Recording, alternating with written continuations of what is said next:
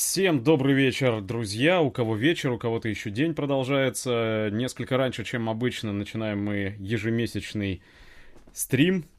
А, Все дело в том, что через пару-тройку часов мне нужно будет прыгнуть в такси и уехать в аэропорт.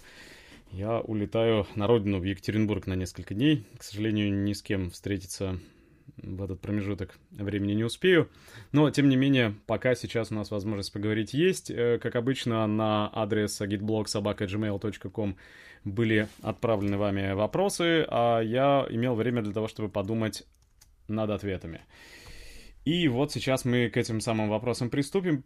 После того, как я коротко перечислю основные достижения последнего календарного месяца. Во-первых, нас стало чуть больше, увеличилась наша скромная пока еще компания по сравнению с большими YouTube-каналами. А, во-вторых, появились достаточно важные, на мой взгляд, у нас разговоры, интервью в рубрике «По-живому». Это и самое свежее интервью с э, представителем а, врачей-онкологов из центра Блохина. Я надеюсь, что вы его видели или собираетесь посмотреть. Это очень такой, знаете, убедительный ответ э, многим из тех, кто приходит на канал покритиковать нас за излишний пессимизм, за то, что мы сгущаем краски, нагнетаем. Вот, надеюсь, что вы видели и будете распространять это, потому что люди, мне кажется, должны знать, что происходит в нашей медицине, а следовательно и в жизни нашей в целом. Что еще за этот месяц случилось? Разворачивается гонконгская драма. Мы, наконец, лично познакомились, съездив в Белоруссии, в Белоруссию с э, нашим теперь хорошим товарищем китайской публицисткой, блогершей Юань Яо. Это тоже такая галочка, которую мы ставим себе в актив. Э, мы с вашей помощью, можно сказать, что да, мы приложили руку к избранию в Московскую городскую думу. Лена Юнчук, это наш товарищ, наш большой друг и э, соучастница проекта «Последний звонок». И вот у нас теперь есть мохнатая волосатая лапа во власти. Конечно, это ничего абсолютно не решает, ничего это абсолютно не меняет, никакими полномочиями Мосгордума не обладает. Но если вдруг э, вы живете в Москве и есть какие-то животрепещущие темы, которые вы хотели бы с нашей помощью поднимать, то знайте, что у нас теперь есть целый муниципальный, да, простите, это уже не муниципальный, это уже самый настоящий полноценный депутат Елена Янчук. Э, любите и жалуйте. Дальше. Один из роликов, который выходил на канале, был посвящен дефициту лекарств, сложившемуся в России, катастрофическая ситуация, о которой редко пишут и мало говорят. Э, этот ролик, э, мне кажется, был не напрасным, в том числе потому, что мы помогли решить конкретную проблему. Все отталкивалось от письма, полученного нами из Сибири. И теперь спасибо всем подписчикам, откликнув... откликнувшимся. Некоторые даже из Германии предлагали э, препарат прислать. Проблема решена. И, по крайней мере, один конкретный человек избавлен от необходимости корчиться от боли в поисках лекарства. Что еще? Вышел интересный не на нашем канале ролик, а, созданный ребятами из группировки «Думай сам». Называется он «Обреченный проснуться», и там в доступной а, такой красивой современной форме а, кратко излагаются основные положения теории классовой борьбы. Это тоже заношу себе и нам в целом в актив, потому что когда предыдущие ролики этого же творческого объединения, а также как и мы, ребята делают все на добровольной основе, мобилизуются через интернет, Э, привлекают дизайнеров, э, аниматоров, э, сценаристов. Предыдущие ролики подвергались жестокой критике со стороны людей, съевших собаку в теории. И критика, как я заметил, возымела действие. Вот последний ролик очень хорош. Его перепостили, по-моему, все наши товарищи по цеху, по нашим близкие нам по, по убеждениям люди. В общем, если вы не видели, тоже посмотрите. Из э, других таких э, производственных новостей сотый выпуск программы «Галопом по Европам», которую делает мой товарищ Николай, известный вам, наверное, уже не только по этой рубрике, но и по деятельности группы Джани Радари. А, спасибо за то, что поддерживаете, потому что здесь тоже все самостоятельно. Я никак практически в этом не, не участвую. Сколько вот у человека хватит сил бежать в, содру- в содружестве там с еще одним человеком, который ему помогает монтировать. Если вот э, они продолжает это уже на протяжении 100 выпусков делать, то исключительно в первую очередь благодаря вашему одобрению и вашей помощи, за что мы все низко кланяемся, потому что ребята предоставляют, мне кажется, очень важную и емкую панораму случившегося за день. Не вот эти вот дурацкие новости, залитые патокой из эфира федеральных новостей, а реальную картину происходящего. Нас что в первую очередь интересует? То, что творится в экономике, в социальной сфере у нас и в мире в целом. Вот в этой рубрике вы всегда это можете найти. Прозвучала мысль, не знаю, насколько она актуальная, создать, может быть, специализированную площадку для поддержки выпусков галопом, что-нибудь вроде Патреона. Не знаю, может быть, но если до этого дойдет, то, думаю, ребята сумеют организовать индивидуальную подписку для каждого, кто их поддерживает, и тогда, скажем, в течение дня каждый такой человек могу получать э, бюллетень, дайджест новостей, э, выжимку из наиболее интересных эм, статей, заметок в отечественной, иностранной прессе, в электронных масс-медиа. Короче говоря, суть-то, конечно, там мало исключительно творчество, там такое очень грамотно настроенное сито, позволяющее выбирать только то, что по-настоящему важно и интересно. Огромное спасибо также уполномочен передать от Олега Камолова. Я вижу, что и его формат на нашем, так сказать, телевидении импровизированном тоже прижился и пользуется популярностью. Олег э, хотел бы ответить на письма, которые к нему приходят. Я на всякий случай сейчас напомню, как э, выглядит э, его электронная почта. А, так вот, э, Олег хотел бы поблагодарить всех за вопросы, за реакцию, но интересуется, насколько актуален стрим с его участием. Стоит ли пытаться организовать это отдельно, потому что технологически это непросто. Или, может быть, мы попробовали бы его по скайпу включить в основную трансляцию, вот вроде той трансляции, которую вы сейчас смотрите. Напишите, пожалуйста, либо на почту, либо мне на почту, либо ему на почту, либо здесь в комментариях. Мы проанализируем и какое-то решение примем. Дальше. Нас, конечно, продолжают кусать изо всех сил, а, рвать на части, оплевывать и поливать, и это очень хорошо. Чем больше таких э, комментариев, чем больше изобличающих нас роликов появляется за авторством различных охранительских дел мастеров, тем лучше, мне кажется, тем яснее и очевиднее все, что мы делаем для большинства наших зрителей, потому что наши зрители же не идиоты, они же видят, что происходит в стране и в мире, правильно? Рассказывать им сказки про белого бычка — это не наша задача. Вот пусть этим занимаются господа охранители. А, еще один важный момент, э, которым, о котором я хотел бы сказать э, в начале. Мы, конечно, пока не чувствуем в себе силы замахнуться на большой новый документальный формат, о чем нас периодически спрашивают, вот не, не хотим ли вслед за образованием, кстати, и еще раз благодарю за распространение ролика «Последний звонок». Он вернется на свое почетное место на первой странице канала вскоре. Вот не хотим ли мы после образования взяться таки за здравоохранение, потому что смотрите, вот чего происходит. Там, там настоящая катастрофа. И вновь отвечу, что нет решим, реш, решимости в этом нашей в первую очередь, потому что очень большая задача. Потянем ли мы это? Неизвестно. Но думаем, пока мы считаем, что вот такие громоздкие формы, а третья серия последнего звонка это три часа все-таки. Это больше года работы, бешеное количество командировок, времени. Не уверен, что мы способны на такое сейчас. Все-таки, когда снимался последний звонок, не было вот этих регулярных трансляций, регулярных форматов, которые фактически меня за ногу приковывали бы к монтажному столу, к рабочему. Теперь это уже рабочее место. И, в общем, пока как совместить одно с другим непонятно. Однако мы думаем над другими форматами, и мы видим, что и YouTube в целом, и социальные сети в целом гораздо более восприимчивы к короткой форме, чем к длинному повествованию, вроде там трехчасового фильма. И поэтому нам хотелось бы попробовать отойти от чистой публицистики и документалистики и замахнуться на что-нибудь такое вот прям творческое совсем, художественное совсем. Есть у нас такая идея. Может быть, кому-то доводилось слышать о новом таком получившем популярность в Инстаграме явлений, как вот э, короткие видео постановки, шарты такие продолжительностью в одну минуту. Есть среди нас, среди тех, кто помогает снимать программу по-живому, среди тех, кто входит в наш анонимный коллектив, есть среди нас люди, связанные с миром кино, имеющие возможности, силы для того, чтобы что-то снимать. Проблема только в одном. Проблема в идее. Проблема в сценарии. Если бы у нас был какой-нибудь интересный сценарий, мы бы давно уже переключились с документалистики и начали бы уже ловать голливудские, лобать голливудские а, нетленки.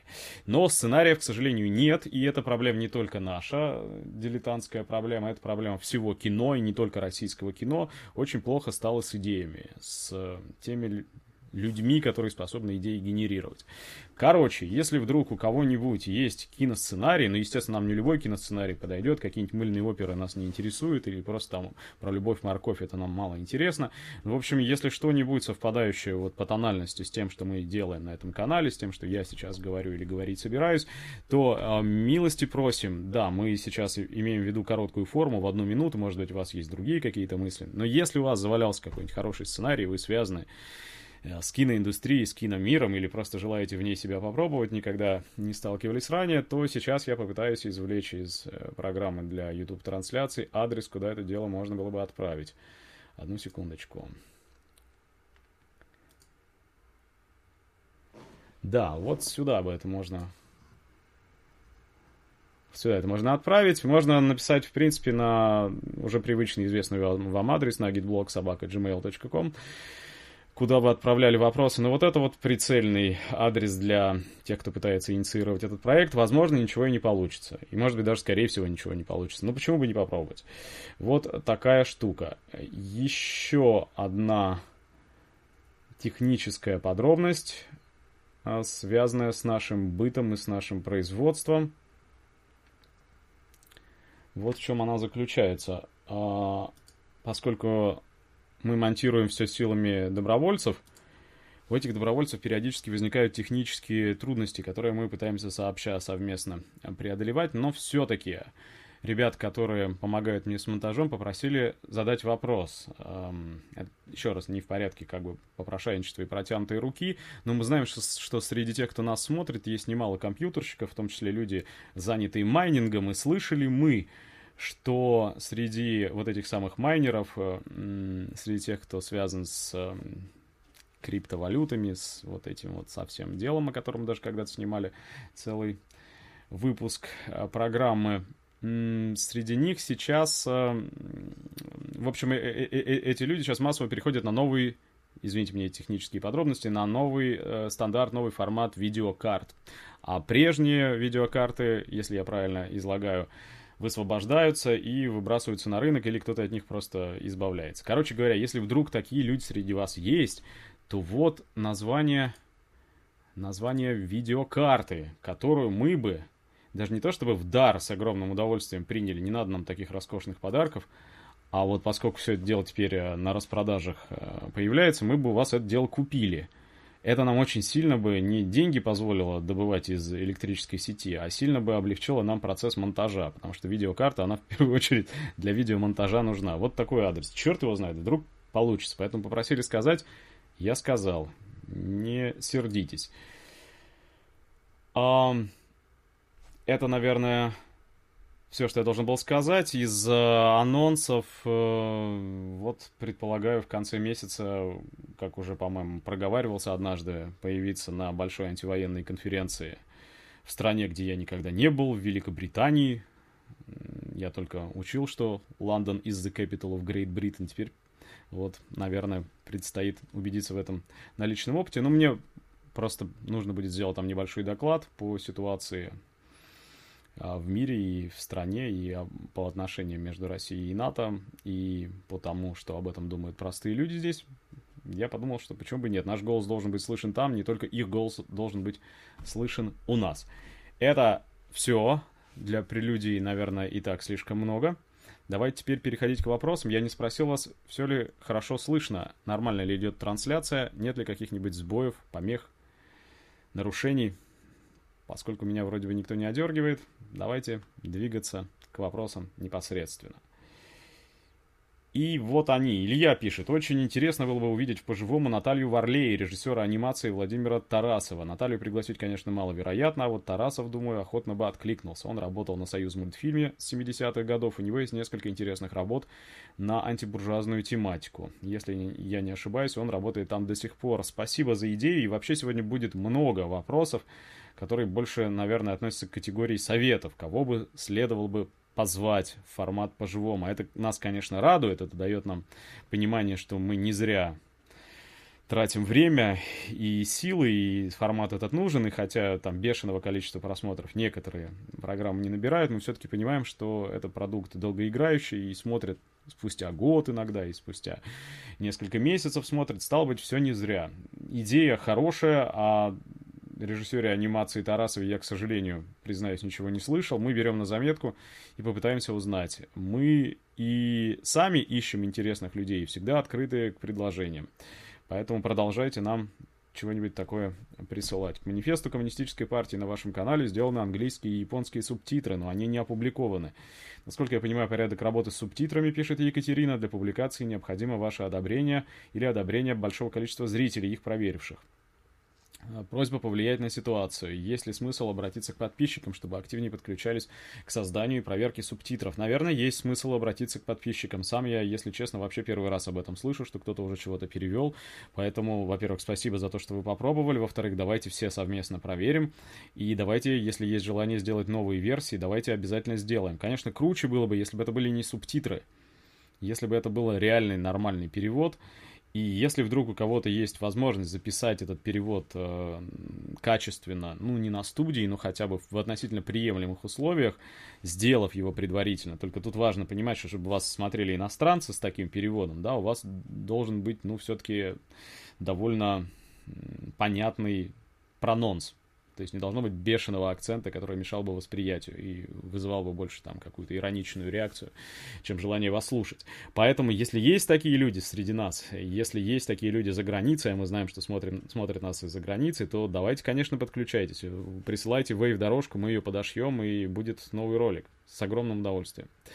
Хотелось бы узнать о вашем отношении к неомальтузианству и мальтузианству в принципе. Сегодня эти учения так или иначе вплетены в существующую модель торгово-рыночных взаимоотношений.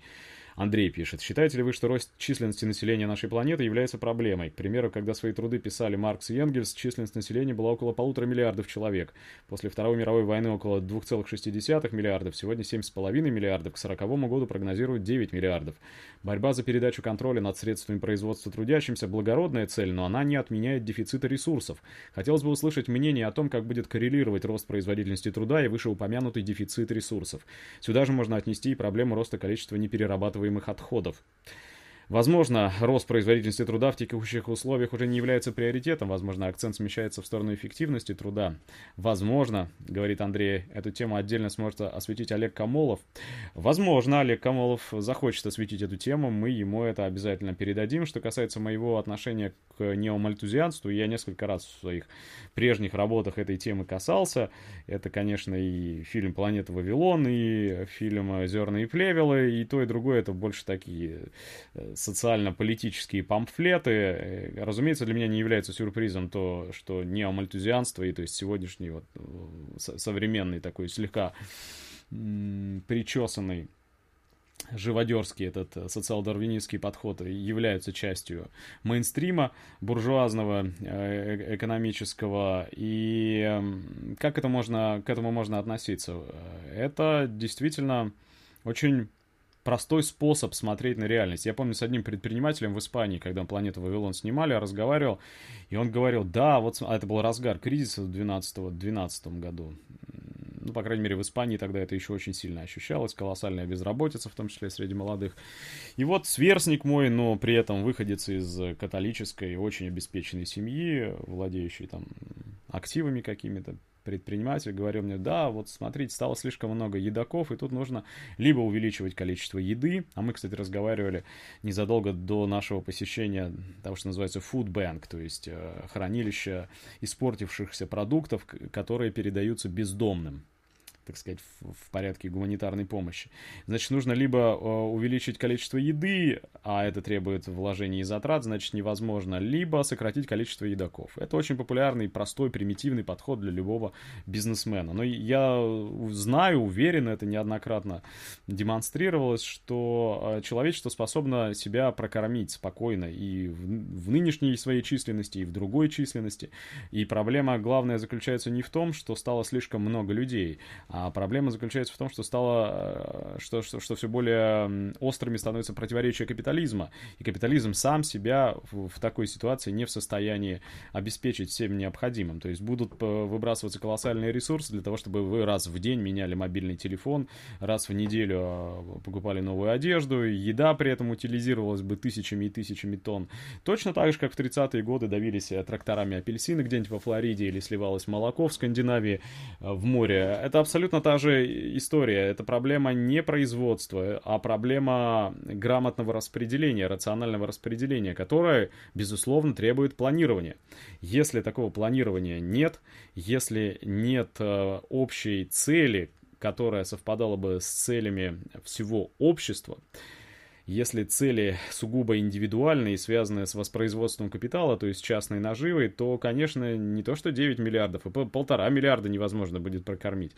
И это рано или поздно обернется каким-нибудь мордобоем или войно, войной. А идеи такие насчет там сократить кого-нибудь, они действительно очень-очень э, популярны и востребованы. Вот в тех же зернах и плевелах я показываю, в Атланте есть такой памятник, куда всякие паломники приезжают, где какие-то скрижали, в, Дж, э, в, в, в Джорджии, да, под, под, под Атлантой недалеко, какие-то скрижали заповедные, в камне высечено, что планета может выдержать только 500 миллионов человек а все остальные лишние, надо бы над этим делом как-то поработать.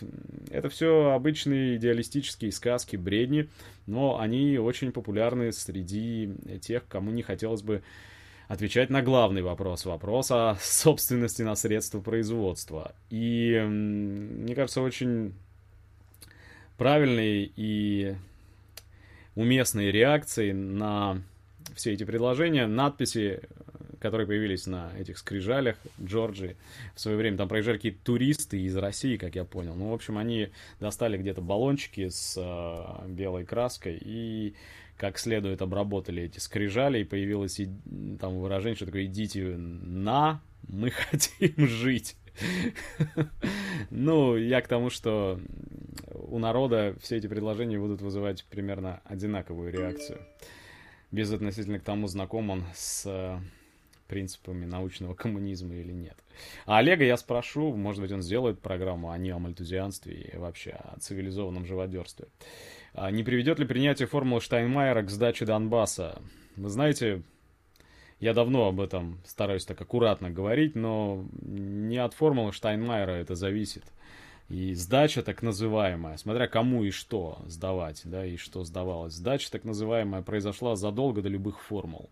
Эта сдача произошла в 91 году, не только на Украине, не только в России, и поэтому рассчитывать, что сегодняшняя власть, сегодняшняя российская буржуазия будет что-то там отстаивать, народный Донбасс от кого-то защищать, не будет этого. Ее задача, так же, как задача украинской олигархии. Вот я вот готовил сейчас последний выпуск Агитпропа и почитал выступление нового премьера Алексея Гончарука, украинского. 35 лет, по-моему, человеку. То есть он младше меня, так же, как Орешкин у нас. Для меня это все молодые, предельно молодые люди. Вот. И он рассуждает, что да-да-да, конечно, там война войной, но это наша Россия. Ненавистная, проклятая Россия, наш главный торговый партнер. И лучший способ утереть нос этому торговому партнеру – это как следует с ним торговать, продемонстрировать этому партнеру, что Украина может быть эффективной, и поэтому, ну, короче говоря, для каждого капиталиста, для любого барыги прибыль всегда важнее. И никакой Донбасс, никакая Саур-могила, никакие добровольческие песни, никакие красные знамена их в принципе не интересуют. Подвиги людей, которые шли э, защищать свою землю, язык, э, память о Советском Союзе, им все это фиолетово. И если нужно будет, если потребуется, для снятия санкций, для того, чтобы вписаться там в мировое сообщество. Вот сейчас вот кризис разворачивается, станет совсем худо, тяжело. Для того, чтобы в первую очередь сохранить свое господствующее положение, свои завоевания, свою власть и свою собственность. Они сольют, сдадут все, что угодно. Курилы, Донбасс, Кавказ, Калининград, абсолютно все. Это не связано ни с какой конкретной личностью, там Путин, Чайка, еще кто-нибудь, абсолютно. Это связано с самим строем, самим а, общественным и экономическим укладом. Он другим быть не может. Капиталисты, с одной стороны, всегда будут стремиться договориться, а с другой стороны, всегда будут стремиться друг друга а, нагреть, обворовать и растоптать. Когда это будет можно сделать, э, как кто-нибудь кого-нибудь почувствует себя в силах раздавить, растоптать и ограбить, это будет приводить к войне. Когда, как сейчас, получается, что это война на истощение, а, а кому это интересно, кроме тех, кто там возит нелегально уголь? Никому. Азов стали, это интересно, что ли, которая на лондонскую биржу металлов отгружает свою продукцию?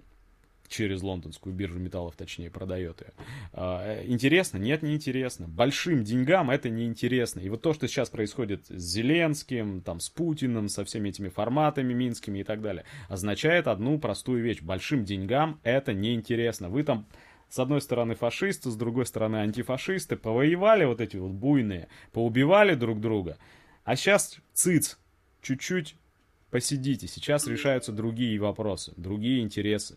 Потому что эти интересы всегда важнее всяких ваших дурацких идеалистических э, воззрений, убеждений и всего прочего. Там Украина, Россия, им это абсолютно все равно. Есть один непреложный закон, закон извлечения прибыли. Ромео, почему вы все, Гоблин, Юлин, Жуков, Яковлев, Кагарлицкий, Рудой, Двуреченский, Батов, Соркин не создадите партию с общей кассой и взаимовыручкой? Пора уже. Даже не знаю, что на это сказать. Мне кажется, что с кассой это не трудно что-нибудь общее создать, а вот сколько это просуществует, же идею бы хорошо найти общую, а идеи пока разные, и до тех пор, пока идеи не отточены и э, не отточены в спорах, э, в боях. Э, что это будет за объединение? Союз меча и орала? Воздыхатели по утраченному, не случившемуся будущему? Я не думаю, что это конструктивно. Мне кажется, задача сейчас состоит в другом, и я, если честно, недавно попался текст на глаза, что, дескать, очередной болтун, ну я, то есть, так же, как и целая цепочка болтунов, монетизирующих контент, которые там чуть ли не билеты продают на встречу со самой, с, самими собой любимыми. И, дескать, вот так эксплуатируют ностальгию по уже несуществующему государству. Я на это могу сказать, что, вы знаете, можно было бы пойти и положить голову под трамвай еще лет 5-10 назад, потому что в сущности мало что изменилось с тех пор. Но э, тогда многое, очень многое из того, что мы сказать успели, мы сказать бы не успели. А это значит, что вот эти вот зерна, я надеюсь, что они попадают в почву не напрасно. А, что эти зерна посеяны бы не были. И вот не появился бы, например, вот этот ролик, с которого я начал, «Обреченный проснуться». Это отличный ролик, это хороший ролик. И хорошо, что появились люди, которые созрели сами, без нашего там прямого участия, для того, чтобы его сделать. А они разбудят еще кого-то. Нельзя перепрыгнуть там из, из Петропавловской крепости Чернышевского куда-нибудь сразу же поближе к крейсеру «Аврора». Так не бывает. Мы еще очень и очень далеко от тех волшебных изменений, о которых все мечтают, находимся. Для этого должны созреть общественные условия, предпосылки. Для этого должны быть обстоятельства. Недостаточно индивидуального героизма, самопожертвования или коллективной воли к объединению. Вот эти вот все призывы, я, я честно, их начинаю бояться просто, потому что раз примерно в месяц мне предлагают где-нибудь с кем-нибудь пройти маршем, во что-нибудь вступить, где-нибудь выступить. Давайте все собер- соберемся, и что? И что произойдет после этого? Появится партия, которая, которая что? Которая будет состоять из кого? Надо просто иметь всего мужества сказать, насколько все паршиво. К сожалению, этого вот паршиво многие не осознают. Многим кажется, что 5 минут починили, стрелки перевели, и все закрутилось назад, то есть вперед. Нет, так не будет. Все настолько отвратительно, что нуждается, как вот в анекдоте, в том, чтобы мы начинали с азов. Все сначала, Наденька, все сначала. На прошлой неделе я посетил две лекции. Это, кстати говоря, не вопрос от Михаила, но очень интересный комментарий, который я просто хотел зачитать. Таких несколько будет дальше. Один, один или два из них очень длинные, но вы мне простите, я надеюсь. Нас смотрит 3300 человек. По-моему, это неплохо для такого, в общем-то, почти буднего времени. Так вот, письмо. На прошлой неделе, пишет Михаил, я посетил две лекции на физическом факультете МГУ, которые проводил профессор Карлос Кабаль. В ходе лекции он рассказывал, как под его руководством на Кубе был создан первый томограф, как под давлением американского правительства европейские компании Philips и Siemens отказались поставлять такие приборы на Кубу. На данный момент, согласно его словам, Куба – одна из первых в мире по доступности томографии для пациентов. Также, согласно его словам, на данный момент Куба на 75% обеспечивает себя медикаментами собственного производства. Я думаю, он был бы очень интересным собеседником для вас, но только, как я полагаю, сейчас он вернулся домой на Кубу. Михаил, спасибо большое. Я никогда не слышал о профессоре Карлосе Кабале.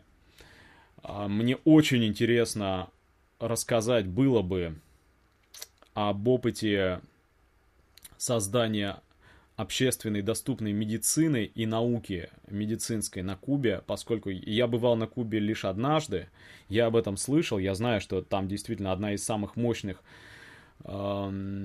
отраслей это, э, и это действительно по-настоящему доступно всем, и биотехнологии на Кубе развиваются, и лекарства свои. Представьте, да, в обстановке полувековой тотальной блокады, то есть ничего вообще ни, нау ни научных разработок, ни докладов, ни доступа к информации, ни доступа к сырью для производства лекарств. И тем не менее, выдающиеся достижения в области фармацевтики и в области медицины.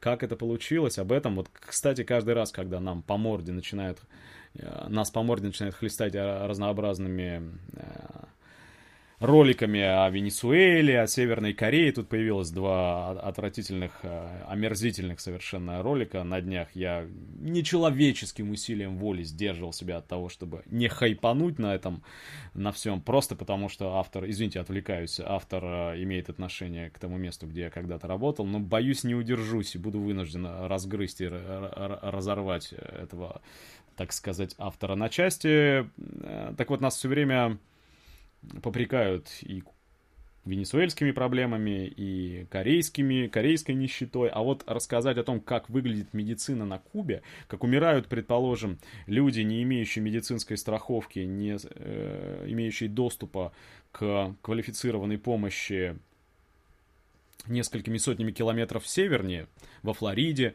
в Джорджии в той же, или в Нью-Йорке благословенном, когда нет у тебя медицинской страховки, и рассказать, как это сделано на Кубе, как Куба помогала самым разным странам своими врачами, один из э, э, экспортных товаров, хотя нередко этот товар поставался бесплатно, просто по дружбе, главных Кубы, это врачи. Много ли мы знаем таких примеров в истории? Об этом я с огромным удовольствием бы рассказал. Не знаю, есть такая возможность, появится ли такая возможность. На Кубе сейчас непростые времена, наши господа капиталисты пытаются извлечь из этого выгоду, только что оттуда вернулся наш дорогой и любимый председатель правительства, который привез разные контракты. В первую очередь для российских корпораций, чтобы там застолбить делянку и как следует что-нибудь урвать. Но вот об этом опыте, я думаю, рассказать следовало бы. Запишу себе Карлос Кабаль, профессор, Попытаюсь узнать, Михаил, спасибо. Обращаюсь к вам с вопросом, пишет Оля. Оля пишет, читательница наша из Новосибирска, и Оле 13 лет. Так вот, Оля обращается с вопросом, даже скорее с просьбой, на очень острую, не только для меня, как кажется, Оле тема тема для нее. А, вы и ваши единомышленники, такие как Тубус, как Пучков и другие, делаете, безусловно, хороший и качественный контент но предназначен, спасибо, кстати, но предназначены скорее для взрослых, чем для детей или для подростков. Я, как один из немногих людей с подобными взглядами в этом возрасте, очень тоскую от того, что у меня не просто нет рядом или в интернете знакомых сверстников и единомышленников, что я даже сделать что-то не в состоянии, чтобы подростков с подобными моим э, взглядом стало, взглядами стало больше, потому что лично мне, да я думаю и всем остальным таким детям не хватает знаний и умения выражать мысли. Нам нужен руководитель, тот, кто сможет нас организовать. Мне кажется, контент для подростков необходим, если вы собираетесь делать что-то подобное, я бы хотел принять в этом участие, делать что-нибудь. Революция — дело молодых. Оль, я не знаю, что сказать. Все правда, все так. Я просто настолько уже боюсь сейчас э, переходить с молодыми на «ты», Хотя всю жизнь я, я вот сколько работал журналистом, я всегда был самым молодым. И в редакции, и везде. Самым-самым э, неопытным и ранним Вот, и теперь получается, что я уже старикан такой, и поэтому мне трудно э, подбирать слова, мне трудно находить с э, этой не молодой, а самой молодой аудиторией общий язык. Если у кого-то из тех, кто нас слышит сейчас, а были случаи на, на концертах э, Джанни Радари к нам после выступлений подходили ребята 11-12 лет, я просто, честно сказать, не знал, как на это реагировать. Но тем не менее, если есть такие добровольцы, мальчишики-бальчиши, видите, проблема с отцами, проблема с дедами и со старшими братьями проблема. Видимо, вам, мальчишам, пришло время действовать. Обращайтесь, мы постараемся как-то помочь, предоставить какую-то не знаю, техническую поддержку, в конце концов, если плохо со съемочными ресурсами, ну, придумаем что-нибудь, не знаю, какой-нибудь девайс найдем для того, чтобы вас поддержать. Ну и вы нам расскажете, как надо с вашим братом разговаривать, на языке каких мемов, с помощью каких неологизмов, с помощью каких слов и фраз, чтобы тебя не подняли на смех и не сказали, что «А, опять стариковский кринж».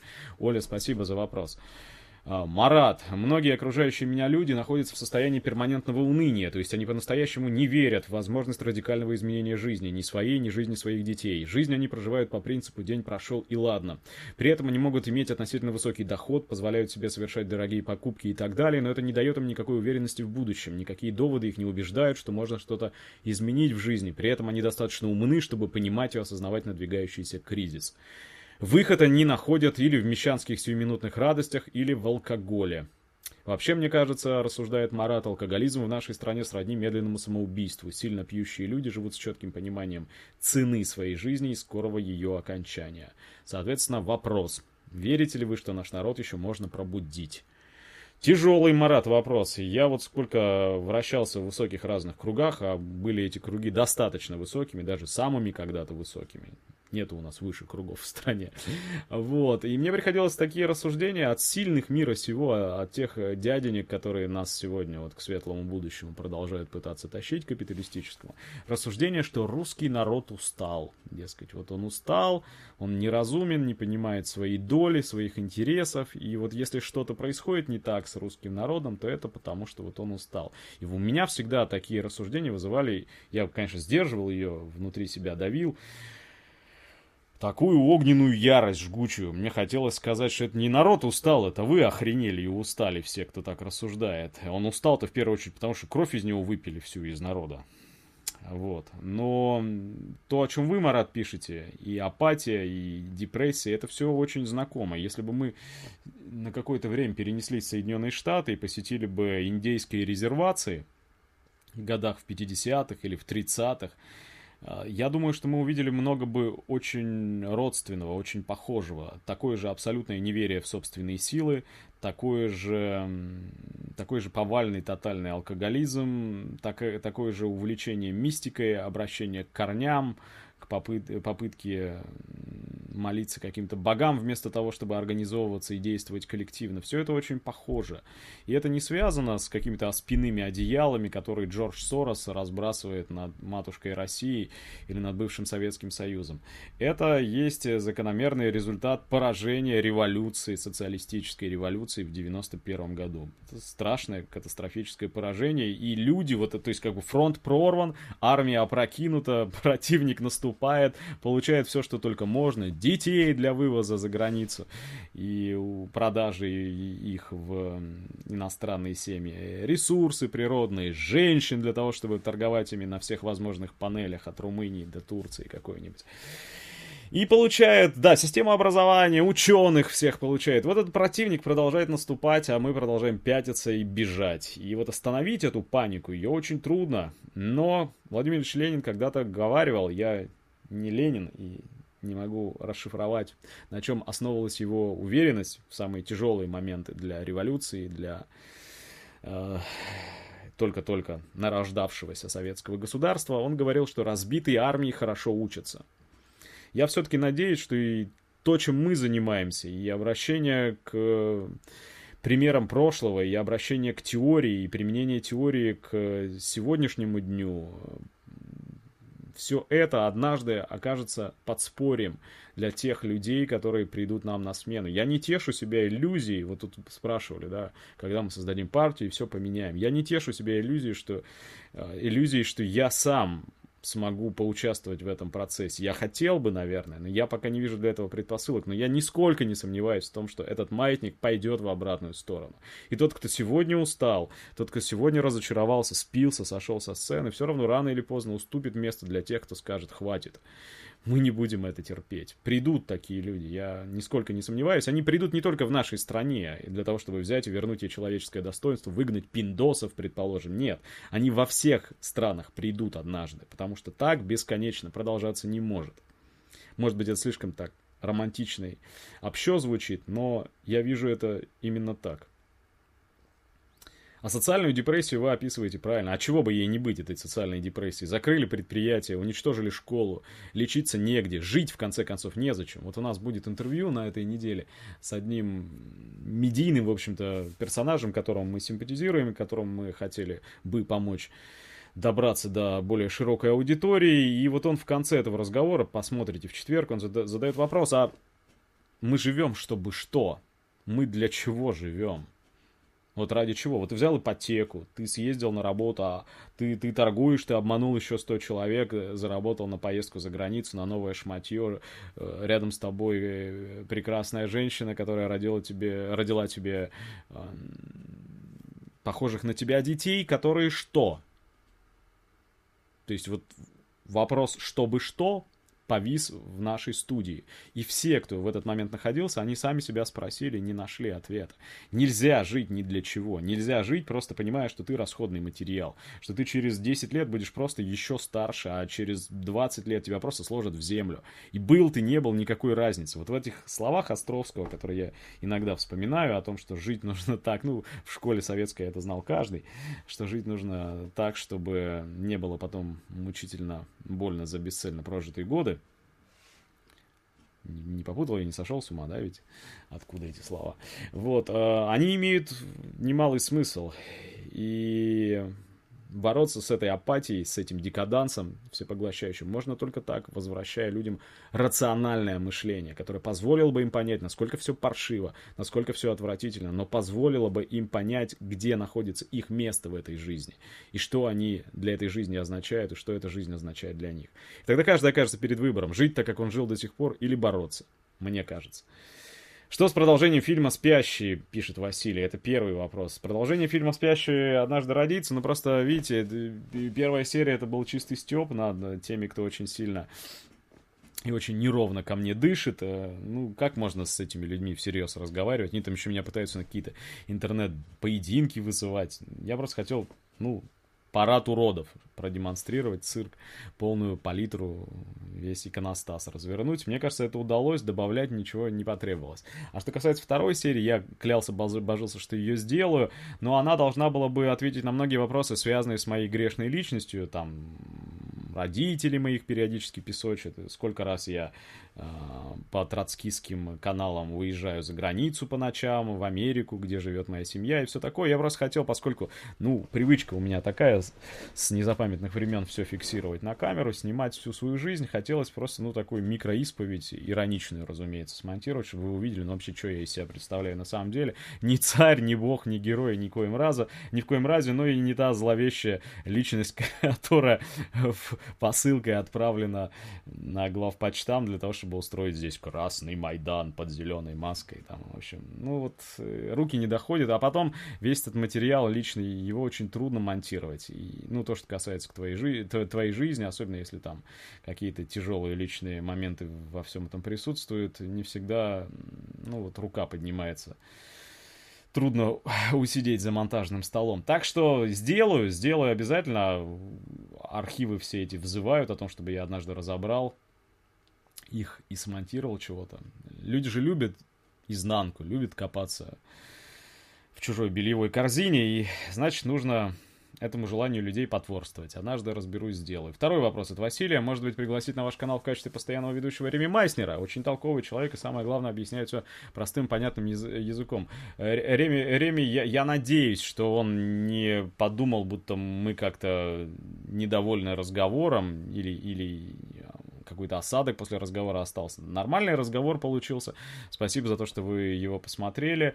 А, я очень ценю Реми Майснера как публициста. Всем всячески рекомендую его читать. Он действительно очень... У нас отсутствует в нашем лагере очень важный, важный навык, очень важное умение рассказывать о серьезных вещах с иронией, с улыбкой, потому что, ну, нет ничего более отталкивающего, чем пафос.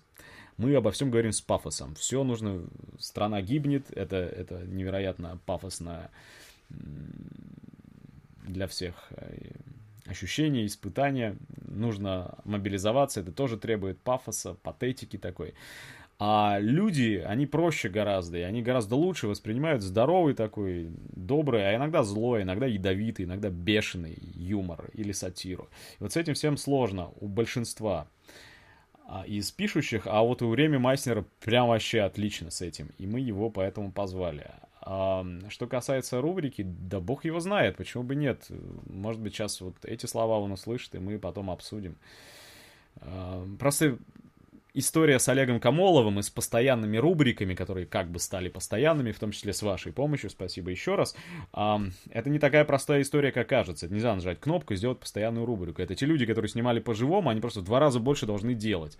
Это их собственная инициатива. Например, э, в съемках Олега Камолова я вообще не принимаю участие. То есть парни сами организовались, они говорят, о, блин, прикольный сделал формат, давай мы с тобой увидимся, мы тебе поможем нормально записаться. Понимаете, да, что кандидат экономических наук и преподаватель нескольких московских вузов, наверное, будет испытывать сложности в том, чтобы себя записывать, снимать и так далее. И вот ребята решили по собственному вот разумению, велению и хотению, решили ему помочь. Представьте себе, что им нужно еще троим помочь или четверым для того, чтобы такие форматы выходили. А есть такие идеи. Вот, например, с Александром Батовым из РКРП мы обсуждаем такую же историю. Вот, это не, не просто люди не трехжильные, ни времени, в конце концов, нет.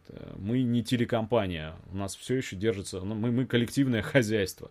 Все еще многое, если не почти все, держится на порыве, на самопожертвовании, на энтузиазме. И, кстати, я всех поблагодарил, забыл поблагодарить тех, кто помогает мне это делать. Видимых и невидимых моих э, напарников, помощников. Их по-прежнему довольно мало, и, извините, некоторые пишут, что вот у меня есть камера, есть машина, я готов э, присоединиться. Не всех мы способны подключить. Есть э, ряд соображений, которые мы должны учитывать. В том числе и, и безопасность, и, и все остальное. Вот. Поэтому нас пока очень мало. Но насчет Реми Майснера идея принята, Давайте посмотрим. Может, и выйдет из этого еще. Но не хотелось бы, да, не хотелось бы дублировать э, канал, скажем, Дмитрия Юрьевича Пучкова. Когда у него есть ряд лиц, у нас будет, будут те же самые лица. Нет, у нас все-таки чуть-чуть другой ракурс. Мы немножко иначе смотрим на жизнь. Мы иного пытаемся добиться. Мы не столько просто вообще, мы по конкретному поводу. Надеюсь, что вы знаете, по какому. Во избежа... Как избежать э, появления так называемого класса номенклатуры, пишет Евгений. Может, это противоречие заложено уже в самой идее социализма, и человечеству нужна качественно другая формация. Это все, к первому, э, это все к вопросу о причинах развала СССР. Понимаю, понимаю, что даже в рамках одного стрима это слишком объемный вопрос, но в таком случае не могли бы вы посоветовать, что на эту тему почитать? Ведется ли вообще разбор этого противоречия. Да тысячи, мне кажется, людей ломали головы над тем, почему же это случилось. Один из первых, э, кто начал э, обвинять социализм советского разлива в скатывании в, номенкл... номенклатурщину, это Лев Давыдович Троцкий, если я не путаю, правильно? И что читать? Ну, наверное, надо ознакомиться с его системой взглядов на этот счет. Я, кстати, не уверен, что я правильно их излагаю. Но э, противоречие это не заложено в самой идее социализма, а противоречие это заложено в капитализме и в феодализме и во всем том багаже прошлого, которое э, социализм за собой тащит, и от которого избавиться в ходе классовой борьбы советскому социализму, социалистическому государству не удалось. Эти все пережитки в конечном счете победили, возобладали, и нет такого устойчивого класса, как номенклатура, потому что мы выяснили в 91 году, что это не номенклатура, это будущие собственники, то есть это мелкобуржуазное сознание, которое уцелело, сохранилось, перезимовало 70 или 50 лет, пережило, и нанесло смертельный удар революции в спину и продолжило по костям этой революции идти вот к тому же самому, к чему оно шло до 17 года. Так что я думаю вот так. А работы такие на, на, на этот счет пишутся. Я могу ребят, которые у нас э, занимаются теорией гораздо более обстоятельно, чем я, поспрашать на этот счет. Может быть, появится у Энгельса текст об этом. Может быть, я еще кого-нибудь из авторитетных для себя людей. Я иногда ваши вопросы им переправляю. Я ответы зачитываю. А, не для публикации. А, вот сейчас будет длинный не вопрос, а письмо. А, и девушка, которая его направила, Наталья, просила его не читать. А я его прочитаю. Впервые в жизни я не пойду навстречу а, читательнице или читателю. Просто потому что я считаю, что это важно. Я не знаю, чем это может реально угрожать, потому что тут конкретных фамилий не называется. А вот вещи воспроизводятся очень, по-моему, значимые. Ну, мы же все недовольны тем, что происходит в медицине, правильно? Вот мы начали разговор с состояния нашей онкологии. А вот теперь вот такой интересный взгляд, послушайте. Не для публикации, ответа тоже не жду, но, пожалуйста, прочитайте, чтобы вы увидели и другую сторону. Вот слушаю врачей то тут, то там, и в нашем отделении в том числе. И к вам опять же врач приходил на днях. Жалуются, как им тяжело. Ну, максимум медсестр вспомнит. А вот про санитарочек, теперь уборщиц, ни слова. Когда начали резать медицину, начали с самого слабого звена, с тех, кто не может за себя постоять. И что-то врачи не вопили о беззаконии и о том, как бедному младшему персоналу жить на такие средства, как им пахать на две ставки, а у санитарочек работа физическая и не менее полезная, чем у остальных в больнице. Наоборот, старались без шума убедить нас войти в положение, понять, потерпеть и так далее. А вот теперь, когда самих резать начали, не очень-то приятно, да? Да, действительно, санитарочек сложно организовать, они народ безмолвный. В нашей больнице, по слухам, Сколько раз собирались они, санитарочки, вместе свои права отстаивать. После этого в течение короткого времени вдруг оказывалось, что все уже поувольнялись. Кто еще с тех времен работает, сидят и помалкивают теперь. Этим летом снова начали зажимать. Что, врачи на линейке заступились? Нет. Они пришли в отделение под предлогом «что-то вы стали хуже мыть» вменили еще обязанности. Когда я стал задавать вопросы касательно Санпина и вообще как бы это не наши обязанности, то есть им убрали, они отказались, теперь э, делать все за них санитарки-уборщицы должны. Я отказалась на, на отрез, на что мне сунули под нос должностную инструкцию, где написано, что я должна выполнять любые распоряжения и указания всех вышестоящих начальников. Когда поняли, что я не буду делать, сказали прямо, не будешь мыть ты, будут мыть другие. Я своим девочкам прямо говорил свою позицию. Но, увы, сплоченного коллектива у нас нет, нас пятеро. Двое вообще не с нами, а еще двое колеблются. В итоге девочки моют и на меня косятся. А мне придется уходить с работы, так как после этого отношения с начальством, докторами, врачами в том числе, очень сильно обострились. Медсестрам запрещают с нами разговаривать. Неофициально просто намекнули не опускаться до уровня санитарок. Нам запретили разговаривать с пациентами, а у нас лежат только что родившие матери с лялечками, отделение патологии новорожденных и недоношенных детей. И порой им очень нужно выговориться или слово доброе услышать, так как медперсонал, те же врачи, порой как собаки, по понятным причинам. А у матерей психика очень ранимая в этот период. В моем личном случае Пишет Наталья. Надеюсь, вы не заскучали еще. Эта ситуация не настолько критична. Я проревелась, подумала хорошенько и решила пройти профпереподготовку. Я бухгалтер по специальности, но в силу жизненных обстоятельств уже около 10 лет в области бухгалтерии не работаю. Ребенок у меня подрастает, я уже не настолько связана по рукам и ногам. Но пришлось влезть в долги, так как зарплата у меня мизерная, и живем мы на нее всей семьей, а обучение стоит немало. Но ведь есть те, кому просто деваться некуда, от слова вообще. Да, я не оправдываю их бездействие. Сейчас аккуратно стараюсь подвести к вступлению в профсоюз действия. Не оправдываю их слепую веру в лучшее, но и рыпаться в нашей ситуации практически бесполезно. Каждую из нас заменить, раз плюнуть. Вот пока совмещаю учебу и работу, хожу и мучаюсь, и уходить больно, я люблю свое отделение, и коллектив в целом у нас неплохой. И нужна я тут, много поменялось с тех пор, как я пришла, около трех с половиной лет назад. И не только в худшую и в лучшую сторону менялось. Но и остаться я не могу, так как условия работы такие делают потихоньку, что подработать или устроиться на вторую работу становится невозможным. А жить на такую зарплату не получится физически. То есть я что хочу донести, финиширует Наталья. Что врачи, мы сейчас соболезнуем врачам, правильно? Внутри своего коллектива ведут себя ровно так же, как и их руководство с ними поступает. Пинают тех, кто послабее, тех, кто не имеет возможности даже сопротивляться. А ведь это человеческие судьбы. Я думаю, тут добавлять ничего не надо. А давайте пойдем к следующему вопросу. Будет ли на вашем видеоканале еще будут ли встречи типа Рудой против Тарасова? Ну да, вот сама идея устроить батл какой-то и конфликтом насытить, в принципе, разговор, она не умерла, она жива.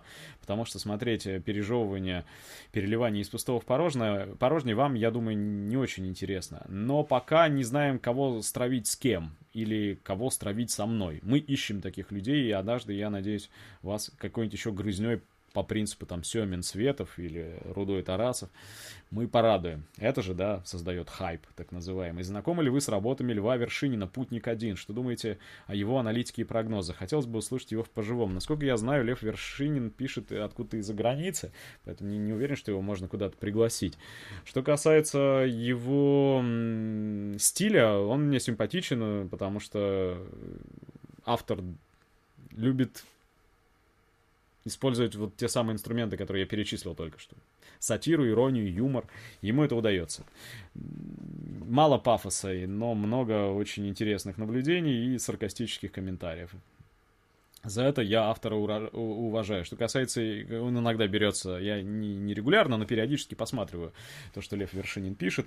Э, когда он берется рассуждать о марксистско-ленинской теории, о причинах там, гибели Советского Союза и все остальное, я лучше промолчу на этот счет. Не, не хочу никого обидеть или э, обругать, но мне кажется, что есть специалисты, которые в этих вопросах звучат более авторитетно.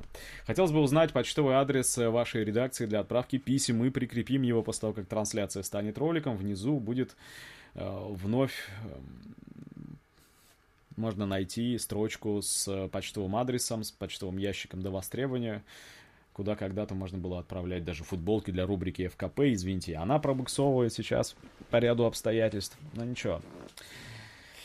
Ничего, помощь идет. Будет все, будет, как в стихотворении известном, и белка, и будет и свисток. Пишу из полиции пишет из полиции дядя Степа. Хотя название это до сих пор коробит, но не об этом речь. У нас, у меня и коллег моих очень популярен и уважаем паблик ВКонтакте «Омбудсмен полиции». Понимаю, что правоохранительные органы являются силовым блоком правящего класса буржуазии в нашей стране. Но нужно работать с действительностью. Засим скромно предлагаю вам пригласить по-живому Володю Воронцова, автора указанного паблика ВКонтакте. А вот ниже Марио пишет на ту же самую тему, и я тоже от него письмо прочитаю. Известен ли вам паблик омбудсмен полиции? Недавно его админ наконец дозрел до открытого признания контактов с Навальным. Этого не знал. Забавно и грустно было наблюдать напряженное затишье в реакции на пост подписчиков, из числа сотрудников, конечно. Лично мне очень не нравится эта ситуация, в то время как либеральная тусовка вовсю пытается раскачать силовые структуры как снаружи, провоцируя их на своих либеральных митингах, так и изнутри, попытками организации э, подконтрольных Навальновским профсоюзов. А, сторонники коммунизма фактически играют на руку им, впустую разглагольствуя о том, что полиция это только орган подавления, дубинка в руках класса буржуазии. Но ведь с учетом того, что либералы не являются выразителями интересов рабочего класса, а пропаганда в СМИ постоянно твердит о том, что протестующие либералы это пятая колонна на содержании иностранных государств, обыватели-патриоты не вижу ничего плохого в, не, в несознательном патриотизме. С патриотами как раз нужно работать. Далекие от марксизма классовые теории скорее сравняют таких коммунистов-разоблачителей роли полиции с теми же либералами. Что вы думаете, наконец, вопрос о работе коммунистов с полицейскими, какой она может быть, кроме личного общения на уровне знакомых и родственников? Конечно, у нас нет единой организации, нет структурной решетки, так сказать, но ведь и полное бездействие чревато тем, что мы за криками с цитатами упустим фашизацию общества, уже упускаем, как мне кажется, говорит Марио.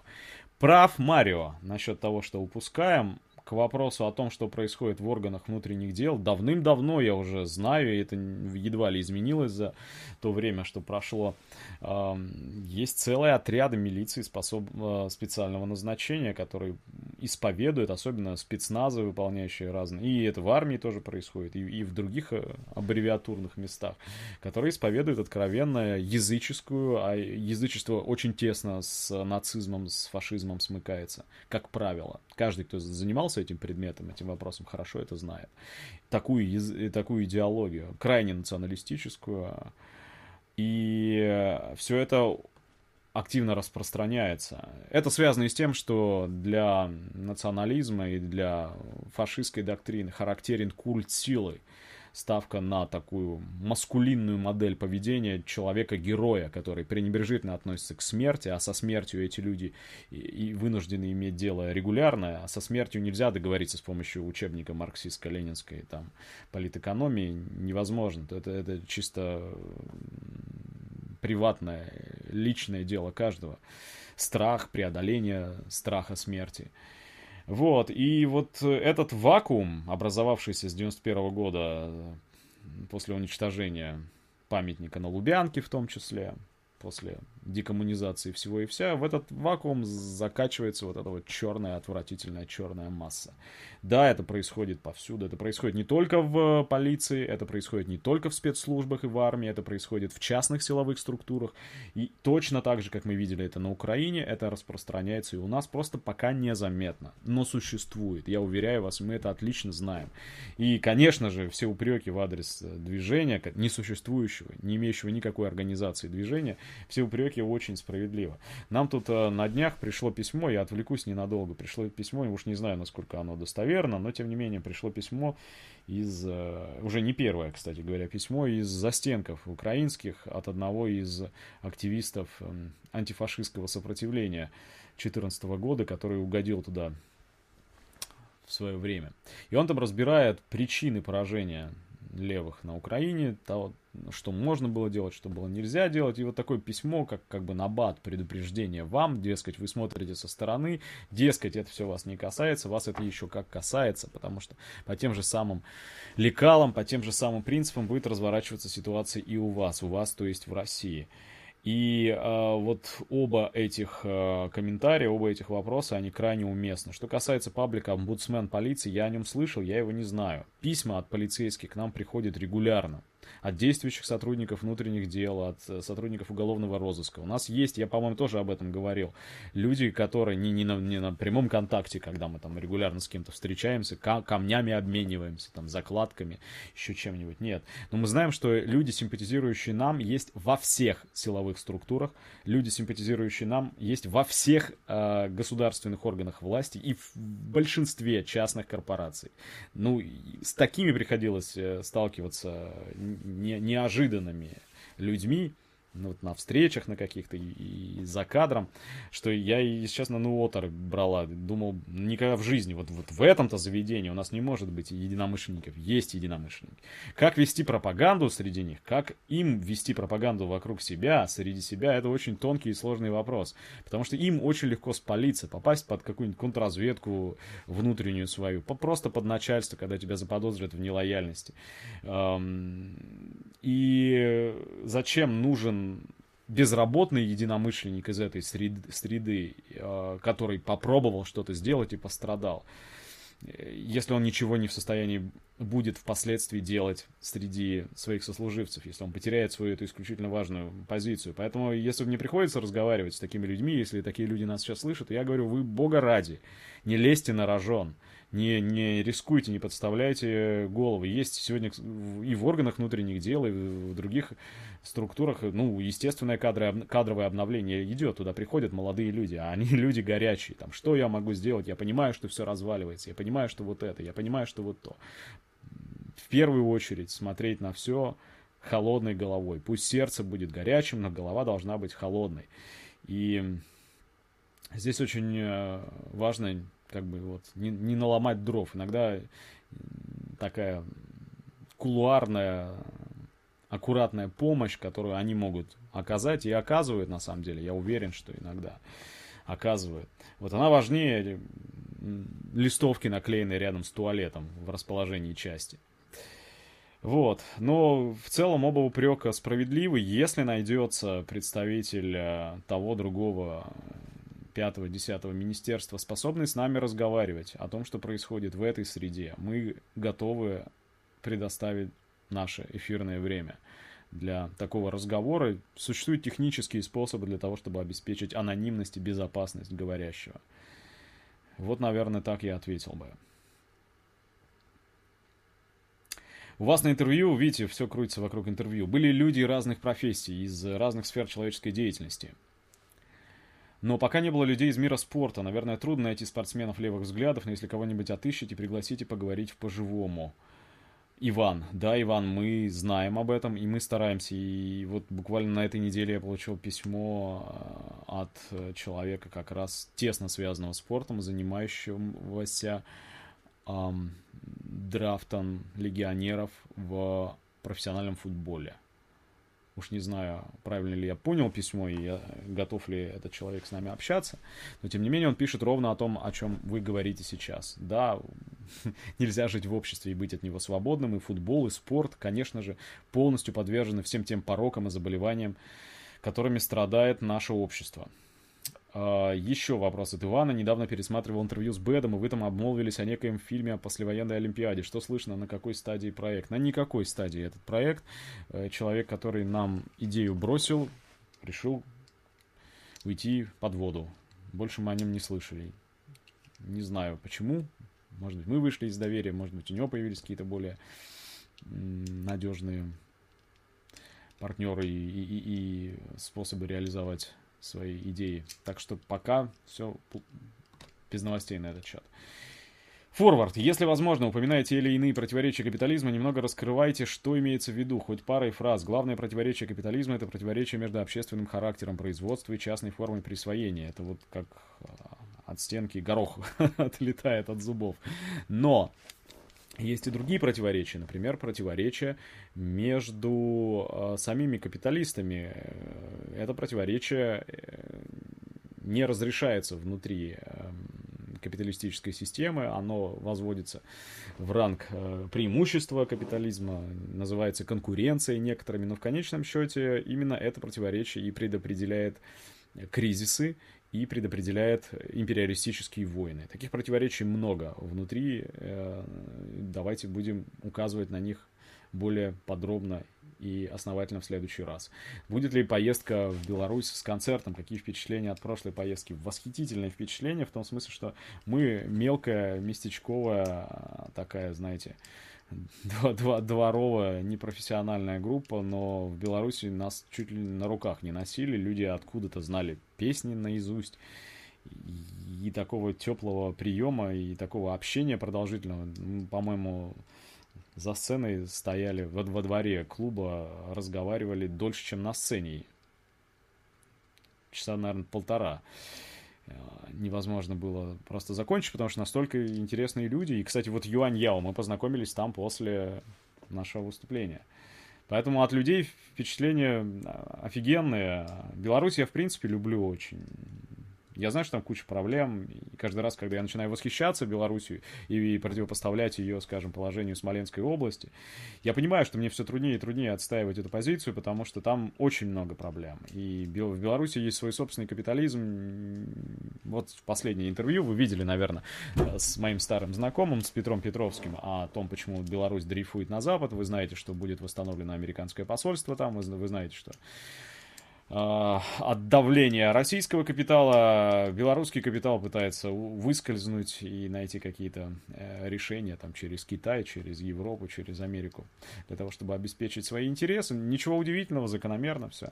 Вот, а, вот вся эта внутренняя кухня, она, конечно, вызывает э, только одно расстройство, потому что, ну, мы знаем, да, что капитализм вот эта капиталистическая система, она неминуемо приведет к повторению украинского сценария. Не в том смысле, что там морды бить друг другу будут, или там коммуняку на геляку, или еще чего-нибудь, не дай бог, а к тому, что никакого единства не получится. Вот я только что говорил о противоречиях капитализма, вот именно потому, что для капиталиста капитал, приумножение, самовоспроизводство капитала является самой главной определяющей задачей, а все остальные там братство славянских народов, русский язык, там э, Киевская Русь, э, памятники, это все по барабану. Этого не существует. Есть только один вопрос. Это бабки. Больше никаких вопросов нет.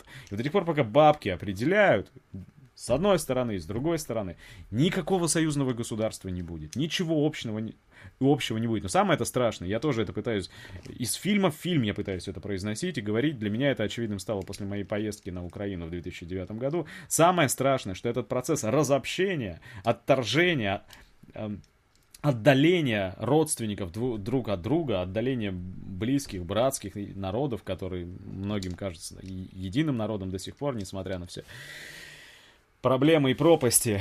Это, этот процесс неостановимый. Дальше он перешагивает через, через границу, дальше идет в Смоленскую область, в Рязанскую область, в Татарстан, на Кавказ, в Сибирь, на Дальний Восток. И остановить этот процесс в нынешней системе невозможно. Сейчас этого не случилось. Уповать на то, что вот эти вот обручи федеральных округов, э, там назначаемых губернаторов и всего остального э, противоядия против Ельцина, которая применялась в 2000-е годы, что это будет действовать на протяжении десятилетий, это быть просто дебилом. То есть вот эта украинизация, а на самом деле есть более древнее слово, э, использующееся западными политологами, балканизация постсоветского пространства будет продолжаться до тех пор, пока здесь правит бал вот этот э, общественный строй. И это неизбежно. И это касается не только Беларуси. Вот что катастрофа. То-то. Вы знакомы с реальной картиной происходящего в странах правильного капитализма. Я имею в виду бездомных, сворачивание социального государства, деиндустриализацию, обнищание промышленных районов, четкую стратификацию общества, коррупцию, кумовство, деградацию культуры и так далее. Наверняка вам приходится и на бытовом уровне, в том числе, сталкиваться с огромным количеством людей, свято верующих в благорастворение в Германиях и Швециях. Я сама живу, что называется, капиталистической метрополией. Я вижу трупные пятна каждый день. Но все родственники и друзья мои уверены, что тут совершенно все по-другому солнце светит ярче, люди честнее, добрее и так далее. То есть считают, что сознание определило бытие. Как вы относитесь к подобному тотальному искажению действительности? Что бы вы посоветовали говорить таким людям?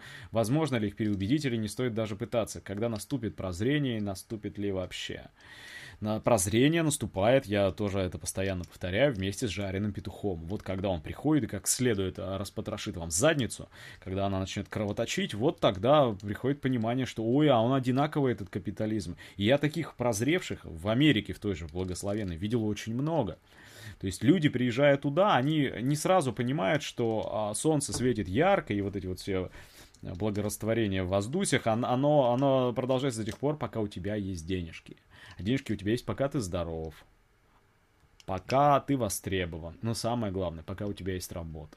Если вдруг по какой-то причине ты потерял контракт, а это происходит рано или поздно, с большинством людей, ну да, откуда берется вот это вот очарование? А, многие из тех, кто туда уезжал и распространяют вот такое вот отношение к, к американскому или европейскому раю, это были высококвалифицированные специалисты, востребованные на Западе. Фактически они вывозились из Советского Союза победившими империалистическими государствами, как в свое время чернозем с Украины вывозился. Там, ну, если ты воспитанный советской системой образования и советской наукой физик, ты, наверное, будешь трудоустроен в какой-нибудь лаборатории, где-нибудь там в Лос-Аламосе или, или, или в Калифорнии, или где-нибудь в Вашингтоне. Да-да-да, ну ты, наверное, проживешь, потому что ты нужен их оборонно-промышленному комплексу. Ну тебя, понятно, взяли на баланс. Какого-нибудь предателя взяли на баланс, он тоже нужен. Но большинство не нужно. И я видел столько людей. У меня одним из проектов, вот недавно пересматривал, одним из проектов э, в НВЮ, в Нью-Йоркском университете, был короткий фильм «Зарисовка» об опустившихся советских гражданах, которые переехали туда в погоне за птицей счастья. Получили грин-карту, выиграли ее. Или просто продали все на родине и отправились туда жить, и внезапно не случилось. Как эти люди спиваются, как они э, садятся на иглу, как они умирают там 70 случаев э, вот, смертельных исходов только в одном а, русском, так называемом, Нью-Йорке. Вот это Брайтон-Бич идут дожди, отвратительное, поганое, там, тошнотворное место, на самом деле.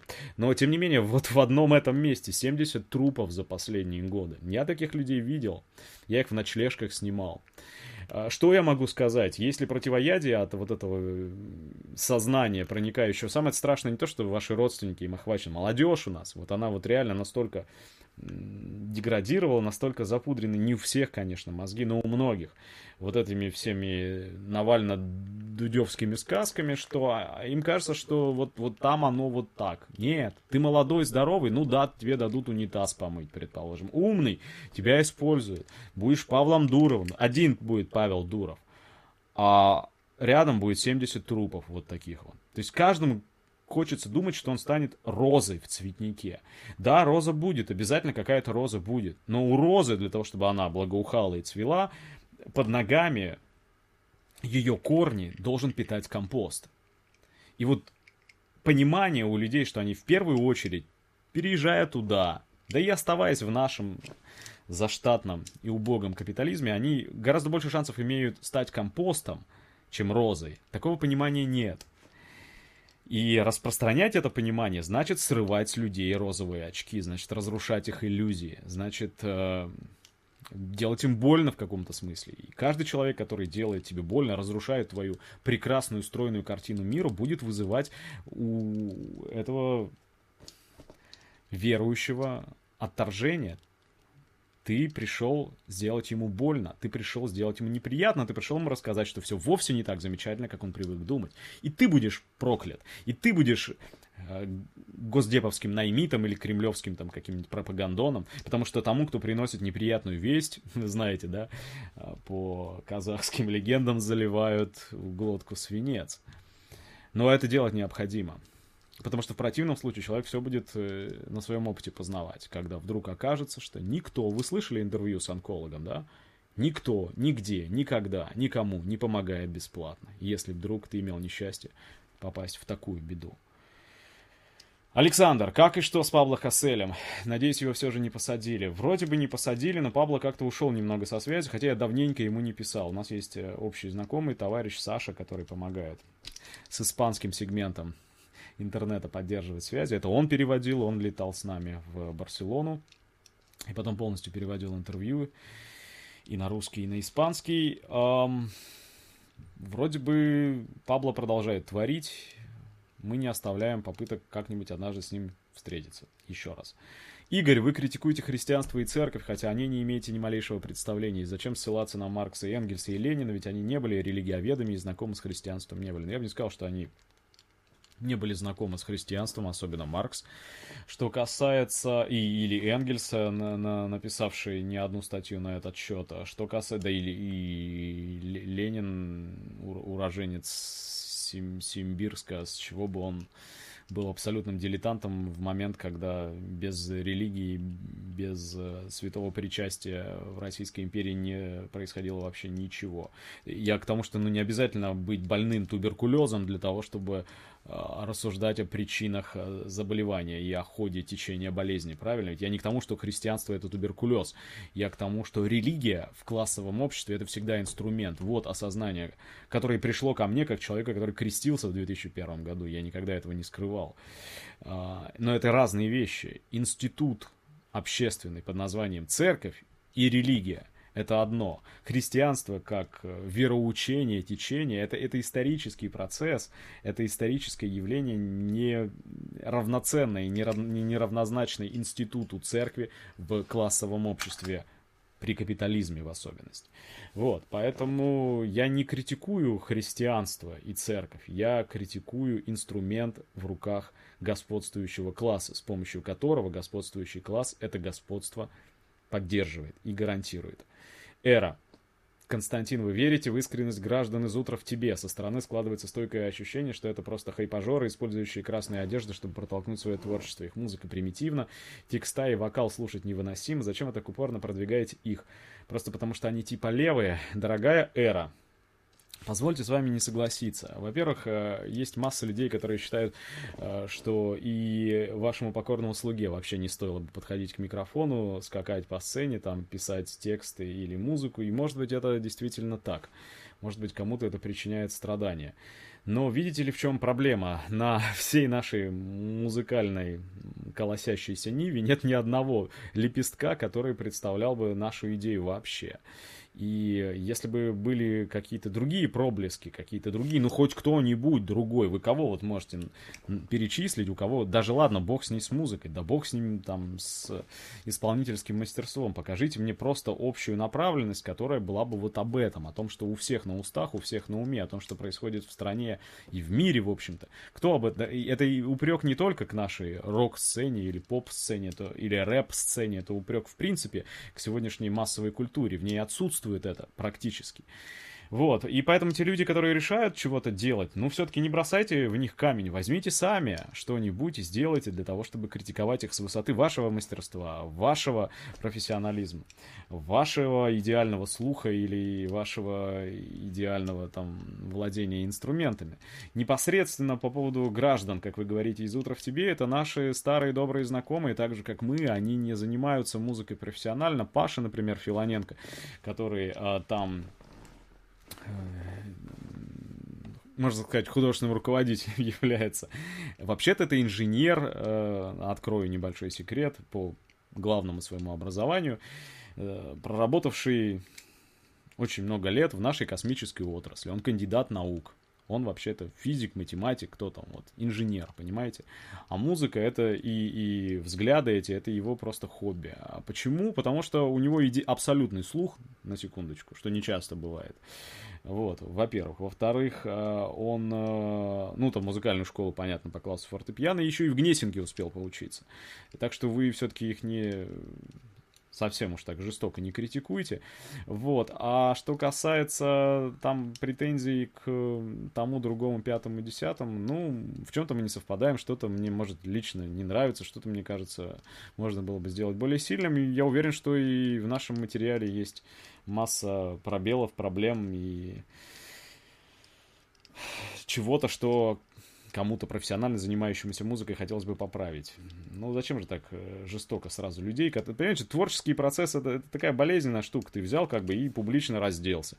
И открыл людям душу. Они проходили мимо и плюнули в нее и сказали, ну ты типа урод, ты даже вон рифмовать не умеешь. Но даже если ты не умеешь, есть способ сообщить тебе об этом более гуманный, для того, чтобы ты не бросил после нескольких таких плевков, плевков такое занятие. Я могу поклясться, что эти ребята не зарабатывают деньги, что задача их вовсе не в том, чтобы раскрутиться.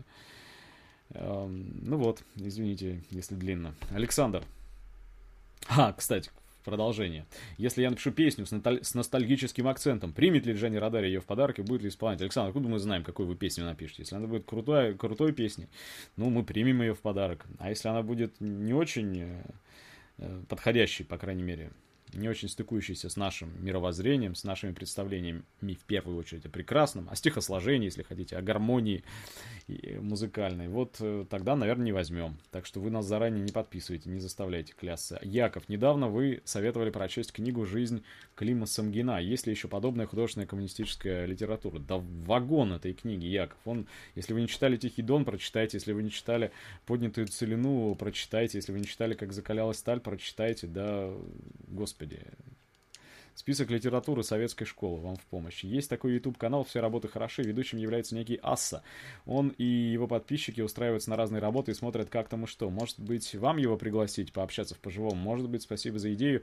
Тут проблема в том, Влад, что мы нету у нас специального человека, там, у какого-нибудь Дудя или у каких-нибудь других больших величин из мира Ютуба, которые бы для нас работали администраторами и директорами звонили бы, обо всем договаривались. Мы делим эту обязанность между собой и периодически не можем найти интересующего нас человека, не можем найти выход на него, или он не откликается. Вот, например, Славу КПСС мы ждем уже больше года, и вроде бы договоренность сложилась, а нету никого. Ну вот как тут быть? Был бы у нас специальный человек, отвечающий за это, мы бы, наверное, уже там чего-нибудь давно записали. Но вот поскольку мы по-прежнему в режиме do it yourself, существуем. Не ждите от нас уж прям каких-то очень быстрых свершений. За идею спасибо, мы слышали об этом канале, попробуем связаться. Может, канал сам нас услышит и сам выйдет на связь. Когда вы вернетесь на телевидение? Не для классовой борьбы, а вообще для работы, Николай спрашивает. Думаете, Николай, меня кто-то позовет туда? да и сам я, ну куда? Вот в каком меня качестве и где видите? В какой эфирной сетке вы меня представляете? В качестве чего? И что я должен начать говорить? Вот то, что я сейчас говорю, вы думаете, это можно озвучить где-нибудь сегодня? Значит, для того, чтобы вернуться, ну, не, неоднократно, не, не сказать, чтобы постоянно и часто, но все-таки такая идея звучала, что вот почему бы, ну, по крайней мере, несколько месяцев назад, почему бы вот куда-нибудь не встроиться. А куда встроиться? Вот этот чемодан под названием канал Агитпроп. Это такой громоздкий предмет, который уже просто так никуда не утащишь. И нужно либо от него отказываться, и отказываться от всего, что здесь годами делалось, и превращаться во что-то другое. Во что? Ну вот во что, серьезно. Либо продолжать тянуть лямку, пока мы выбираем второй вариант. Петр, не будет ли правильным шагом в агитации и пропаганде отделить рассуждение о коммунизме на разговор об экономической формации и разговор о морально-этических аспектах человека будущего? Потому что, как мне кажется, образ человека в Советском Союзе сильно портит рассказы об экономике СССР, потому что в Союзе в основном жили потомки сельских жителей и те, кто правдой и неправдой выжил в Великой Отечественной войне. То есть явно не все из жителей были носителями коммунистического мировоззрения. Это в какой-то степени извратило представление общества о коммунистическом коммунистическая идея, вместе с тем и о человеке будущего коммунизма.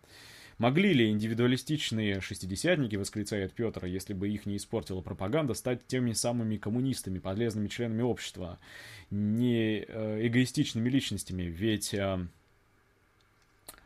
долг общества не означал бы долг перед соседями по лестничной клетке.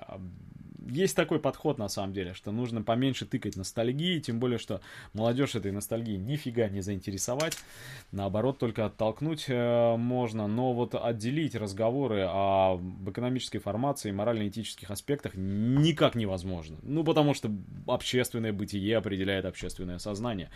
И оно, конечно, это общественное сознание влияет на общественное бытие, процесс этот двусторонний, но, тем не менее, говорить отдельно об одном и отдельно о другом не получится, есть у нас движения общественные, не будем называть их вслух, которые занимаются этим. А, в каком-то стриме или видео упоминали вы книгу американской журналистки, где она или он разбирает, что большинство технологий, которыми сейчас э, пользуются американские корпорации, а что, дескать, они были разработаны на деньги правительства. Можете сказать авторы название этой книги? А, вы знаете, я затрудняюсь даже предположить, о какой книге вы имеете, э, о какой книге вы говорите. Единственная книга американской журналистки, э, которую я мог упоминать, это вот эта книга. Это Фрэнсис Стонер Сондерс э, «Культурный фронт холодной войны».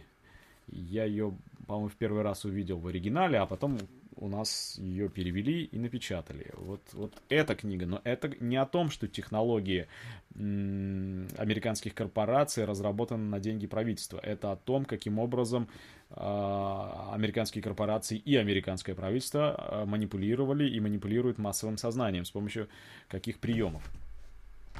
Вы, да и не только вы, пишет Александр, говорите, что марксизм не догма, а руководство к действию, но на деле все обстоит совершенно иначе. Стоит лишь поставить под сомнение хотя бы один пункт Святого Писания, ну, например, о мелком бизнесе или равноправии, как открываются небесные хляби и начинается ты троцкист, либераст, плазменный пацириот, охранитель, агент Госдепа, кобовец, СВшник, нодовец, фанат Старикова и так далее – отправляют проверяться к всевозможным врачам, поинтересуются происхождением родителей, поставят диагноз умственным возможностям и так далее. То есть нет реального критического подхода. Есть подход сектантов. Какое тут может быть развитие теории, когда при любом спорном вопросе на нас выливают ушат помоев? Есть ли у вас какие-то мысли по поводу такого поведения людей? Да, есть. Я считаю, что нужно разрешать людям оспаривать все, что угодно, ставить под сомнение все, что угодно. Не должно быть такого подхода. И сам я, если честно, продирался, и я, я вовсе не настолько твердо стою на ногах, и постоянно в этом признаюсь, с точки зрения теории, да, я продирался через э, э, непроходимую чащу сомнений. И вообще путь в долину знаний лежит через пустыни сомнений. Без сомнений ничего не бывает. Сектантский подход, когда ты начинаешь что-нибудь там говорить, и, а, не читал это, не там... Это неправильный подход. Заклевать всегда легко. А может мы тут, извините меня, проморгаем нового Галилео Галилея или Коперника, который докажет нам, что все вовсе не так. Так, простите, друзья. Должен мне звонит Евгений Юрьевич Спицын в прямой эфир. Он, наверное, не знает об этом. Сейчас мы ему сообщим, что я занят. Вы не возражаете? Евгений Юрьевич. Алло. Алло. Наверное, слишком плохая связь, извините. Так. Сейчас мы продолжим стрим, после того, как я исключу возможность повторения чтобы потом можно было уже не перезвонить. Да, кстати, видели, да, комментарий Евгения Юрьевича Спицына под роликом а, о состоянии медицины нашей. Вот помните, сколько было вылито помоев, если кто-то видел на странице самого Евгения Юрьевича, когда он только пытался слегка подсветить эту проблему, он сам пациент и проходил там все круги ада в нашей медицины современной. Когда он попытался говорить о том, как на самом деле там тяжело все складывается. Появились люди, вот и самые патриоты, охранители, которые начали его обкладывать со всех сторон, спускать на него всех собак. Он человек достаточно эмоциональный. Вот, а теперь вы, вы увидели воочию, что он не врал. Ну, впрочем, ладно. При всех ваших непонятных отношениях к Платошкину, почему вы не хотите его пригласить в по-живому? А, пишет Роман. Да не то чтобы непонятное отношение. Знаете, я думаю, что... Ну, о чем сейчас говорить? Ну, о, о выборах, что ли, региональных? О том, что нам нужно движение социалистическое создавать. Я думаю, что с э, Николаем Платошкиным, с которым я не знаком близко лично, вот Евгений Юрьевич его знает хорошо, и он меня всячески убеждает, что ты должен э, поспорить с Платошкиным. Ну, может быть, разговор состоится, но мне было бы интереснее поговорить не о путях э, в реставрации социализма, поскольку у меня довольно твердолобая на этот счет позиция, а вот, например, о том, что такое была Германская Демократическая Республика, по которой Николай Платошкин, по-моему, если я не ошибаюсь, написал несколько серьезных академических научных работ по экономике и политическому устройству. А я вот очень мало знаю об этом, кроме того, что, знаете, в детстве я смотрел ГДРовские фильмы. А теперь это вот такая же Атлантида, такая же исчезнувшая утопия, как и Советский Союз. Было бы, наверное, интересно. Напишите, кстати говоря, интерес. Только не надо кричать Платошкина в студию, там, давай Платошкина. Вот без этого фанатизма и без сектантства. Давайте, пожалуйста. Чем вам так не нравится Илон Маск? В своих выступлениях вы часто его упоминаете в негативном ключе. Да, нравится мне Илон Маск. Ничего против Илона Маска, как, например, против Генри Форда. Можно ли иметь что-то против Генри Форда? Ну, разве что вот он был человеком диких националистических взглядов, говорят, симпатизировал Гитлеру. Но когда к нему приезжали советские журналисты Ильф и Петров, но он представал им вполне заслуживающим уважения человеком, у которого можно многому получ поучиться. Я не хочу сказать, что Илон Маск это какой-то э, отвратительный... Ну и что, что на него молятся наши хипстеры? Наплевать, не в этом дело. Это не значит, что он дурак. Вовсе нет. Просто, когда мы говорим о, об этом в ироничном ключе, мы хотим сказать, что достижения Илона Маска не надо сводить к особенностям там, личности. Не Стив Джобс сделал Apple, не Илон Маск сделал Теслу. Тесла никогда не возникла бы без э, американского агентства перспективных э, разработок, существующих под, к, существующего под крылом э, Пентагона, существующего на государственные деньги, на оборонные деньги, DARPA. Вот без DARPA не было бы и Илона Маска. И точно так же без других э, государственных пентагоновских денег, а вы понимаете, да, что в мире развитого капитализма и империализма очень трудно найти границу между буржуазным государством и корпорацией, потому что степень монополизации такова. точно так же без э, этих же самых денег и технологий не было бы ни Google, не было бы ни IBM, не было бы Microsoft, и не было бы Boeing, и не было бы много чего еще.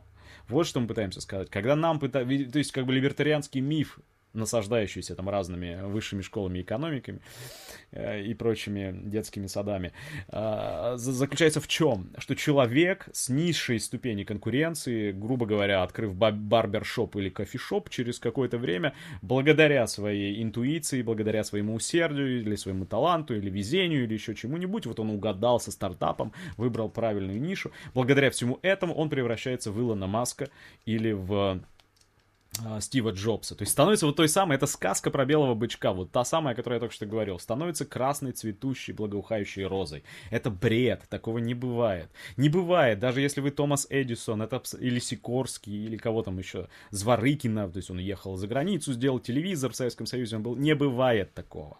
Не бывает. В капитализме не бывает так, работает все по-другому. Как?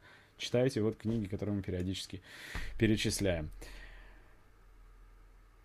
Как вы считаете, может ли быть реальным просвещение на тему социальной справедливости, вообще идеи социализма среди глубоко верующих людей, для которых духовное важнее мирского и материального? Не было ли у вас планов пригласить в проект по-живому кого-нибудь из известных вам религиозных деятелей? Я, если честно, немного знаю религиозных деятелей, но я стараюсь не отказываться от приглашений, которые поступают со стороны телеканала «Спас», например.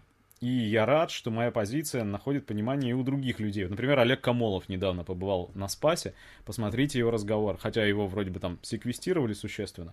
Но тем не менее, это правильно. Нельзя замыкаться в каком-то яйце. Надо ходить в самые, на самые разные площадки, к самым разным людям. И пытаться доносить им. Потому что они люди-то неплохие. Все, в принципе. Человек может быть вообще националистических взглядов. Нам тут рассказывали, что на одном из концертов наших, не столичных, чуть ли не 90% аудитории в какой-то момент было. Это вот вчерашние, позавчерашние националисты. Каким-то образом они же пришли к пересмотру своих взглядов. Что-то же случилось.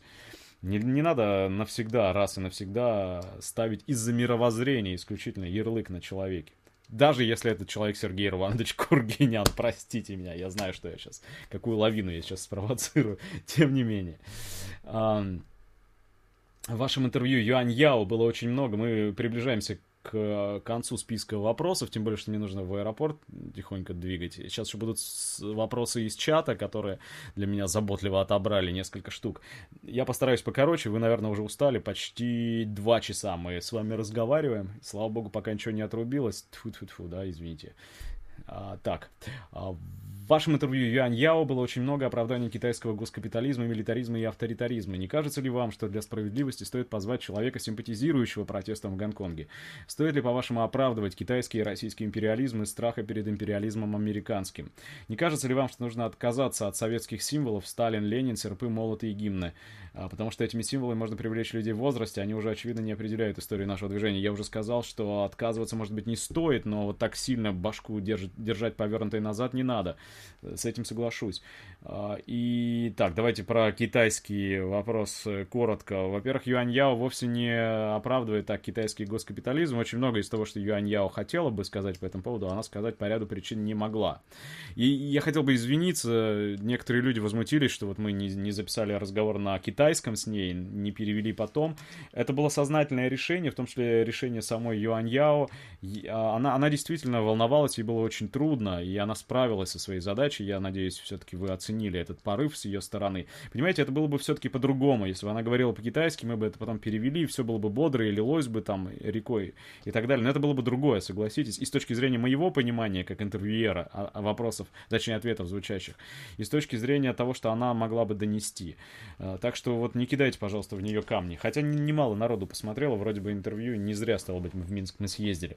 Вот, поэтому нет, она не, ни в коем мере не оправдывает э, современный китайский э, госкапитализм, но вот именно в этом случае, в случае с протестами в Гонконге, ее позиция, мне кажется, правильная, потому что она же не э, за одну сторону выступает, она, очевидно, то есть имеет место акт империалистической агрессии, да, с другой стороны, очевидно, тоже не, не ангельская сторона, но здесь нетрудно определить, кто является агрессором, а кто является э, обороняющейся стороной.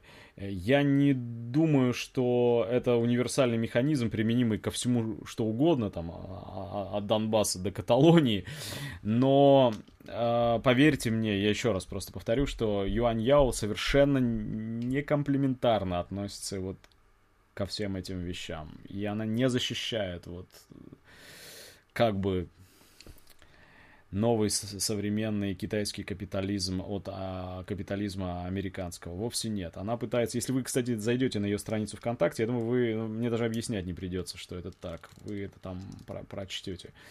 А почему вы не приняли участие в движении в поддержку политзаключенных? Я не знаю, о каком именно движении идет речь, если вот о Голунове и так далее. Можно я не буду объяснять, почему? Потому что, ну, просто тратить время не будем, ладно? А, Устинов, мне показалось, что очень странная с ним история. Я не знаю никакой подноготной, что за человек и так далее, но, конечно, тогда, когда это возможно, я стараюсь высказывать свое возмущение, несогласие. Вот, например,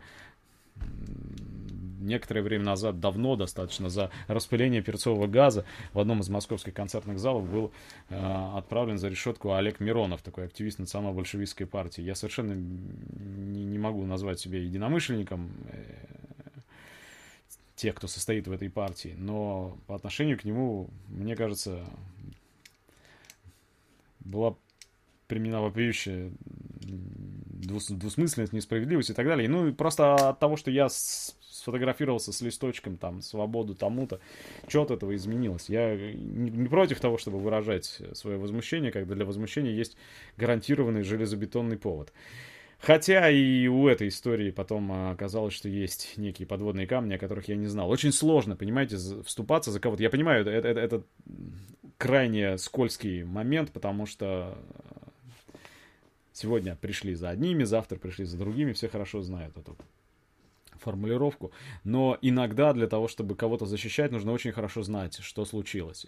И иногда ты просто не знаешь, что именно случилось. Вот вы, например, пишете дальше, что в тюрьме сидит Валерий Большаков. Я вообще никогда не слышал о том, кто такой Валерий Большаков. И дальше анархисты по делу сети, откровенно говоря, я не в курсе. Поэтому, может, это мое упущение большое. Не знаю, извините, ничего подробнее не скажу ценного на этот счет. Дмитрий, почему вы так старательно отгораживаетесь от аудитории? Везде все сообщения закрыты, а комментарии, судя по всему, даже не просматриваются.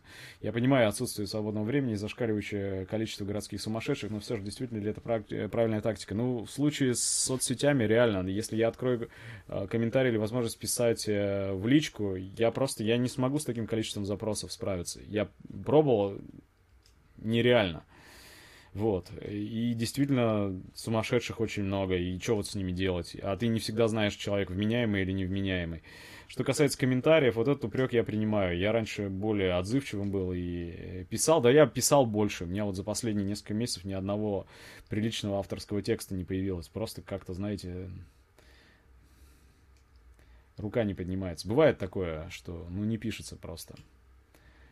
Думаю, что пройдет. С вашей помощью надеюсь, что пройдет. Э, считаете ли вы, что национализм одной из главных проблем на нынешней три вопроса осталось здесь, и еще список из общего чата, и будем завершать. А считаете ли вы национализм одной из главных проблем нынешнего общества? Как будет развиваться националистическая идея в нашей стране? В какой момент можно считать, что националистическая идея приобрела фашистское направление? В какой момент. Нужно всегда не отделять фашистское направление и фашистскую идею от э, капитализма как такового и понимать, что фашизм это просто закономерный этап развития капитализма. Это иная форма корпоративизма. Там, где есть корпорация, фашизация будет неизбежным следствием. Она будет идти по пятам. И это может не проявляться, вот сейчас мы говорили в ролике в Агитпропе, там банда С-14 на Украине или там национальный корпус, институ- институциализированные так сказать, националистические группировки или прямо фашистские группировки, совершенно не обязательно. Это может проникать в государственную систему, в идеологию государственную, в образование государственное. Совершенно не обязательно, что это будут факельные шествия, но, но могут быть факельные шествия. Считаю ли я э, это главной проблемой нынешнего общества? Нет, я считаю, что причина этой проблемы, так же как и многих других, как, например, увольнение врачей, причина деградации науки, причина это вот то, что в нашей стране строится, построен капитализм, развивается капитализм, и так будет, пока это так. И не будет никаких чудесных изменений. Нельзя построить хороший, правильный, национально ориентированный капитализм, как нам пытаются внушить. Для всех. Привет, Семин, пишет инноватор. Хотел спросить тебя с этой твоей затеей в YouTube-канале, в виде YouTube-канала. Ты для чего его открыл? Чтобы нарубить бабла? Или ты все же готов говорить правду? Инноватор пишет. Почему ты не говоришь о том, что ООО РФ Хабат Любавич, зарегистрированная в Лондоне на имя Медведева, ДА, это оккупационная администрация? И то, что наша страна СССР, которая существует юридически, оккупирована Ротшильдами и прочими паразитами. Вот видите, я только что не знал, как ответить на вопросы о личных комментариях и о доступе э, к телу. Не знаю, виноватор. Простите, я, можно, позволю кому-нибудь из слушателей в общей ветке ответить вам лично, индивидуально, по-инноваторски. Ну и, наконец, последнее. Отсюда, Саша, что вы можете сказать об объединениях РКРП, КПСС и Ротфронт? Сегодня вручили на улице газету «Трудовая Россия». Там все в точности, как и вы доносите, про катастрофу политики Единой России для народа, про эффективность КПРФ как партии оппозиции, упадок заводов и конструкторских бюро, что вы о них знаете и сотрудничаете или их как-то, и кто их учредители. Слушайте, это же не ООО, чтобы у них были учредители. Я не знаю у них учредителей, я их знаю, конечно, лично. Вы видели у нас Сашу Батова в гостях, мне кажется, один из вменяемых людей. Мы с ним э, в приятельских отношениях, он э, помогает некоторым проектам Агитпропа. Уж не знаю, насколько я полезен деятельности там РКРП и Ротфронта. Я не призываю всех туда идти. Я вовсе не хочу сказать, что это и есть та партия. Я про них мало что знаю. Но на личном уровне Олег Камолов, он же тоже из этой же команды. На личном уровне с ними как-то мне проще и понятнее всего. И, по-моему, с их стороны наблюдается некоторая взаимность. Может быть, какие-то еще новости последуют на этот счет. Мне кажется, что их, может быть, и, да, их критикуют за недостаточное внимание к теории, может быть, там, в практике они преуспели больше, хотя, конечно, никаких прорывов и сногсшибательных завоеваний нет, но, но тем не менее, они, мне кажется, из, из молодых э, наиболее вменяемыми и интересными, поэтому мы их и показываем.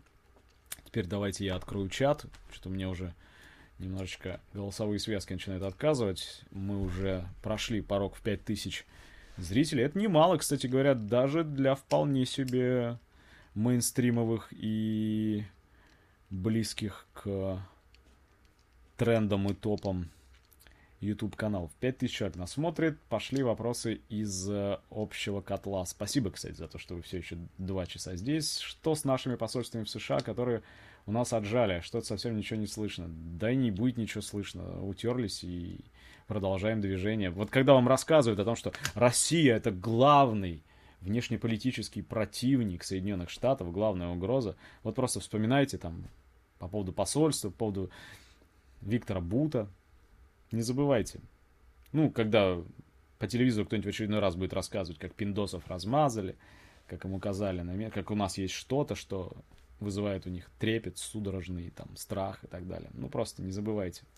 Константин, как вы относитесь к последнему, с позволения сказать, решению Европарламента о признании Советского Союза виновником в начале Второй мировой войны? Да это же не первая история.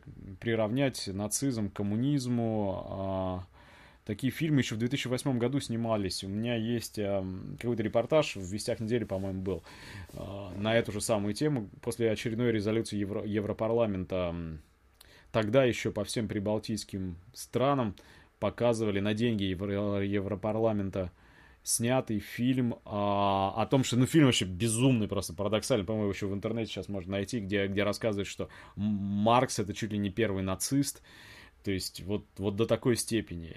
Реально на, на, на деньги Европарламента. То есть эта тема очень старая. Платить и каяться, репарации, контрибуции и так далее. Трагедия-то в чем? Не в том, что они там чего-то приняли. Они, безусловно, этой дорогой идут и будут идти. Они до тех пор, пока в труху не перемерят все воспоминания о Советском Союзе, они не остановятся.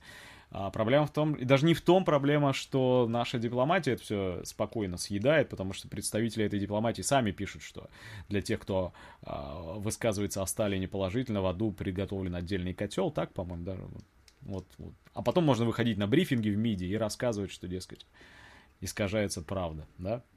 Проблема в том, что вот эти поколения сегодняшние, они неизбежно сменятся и заместятся другими людьми. И другие люди сами начнут это делать уже у нас.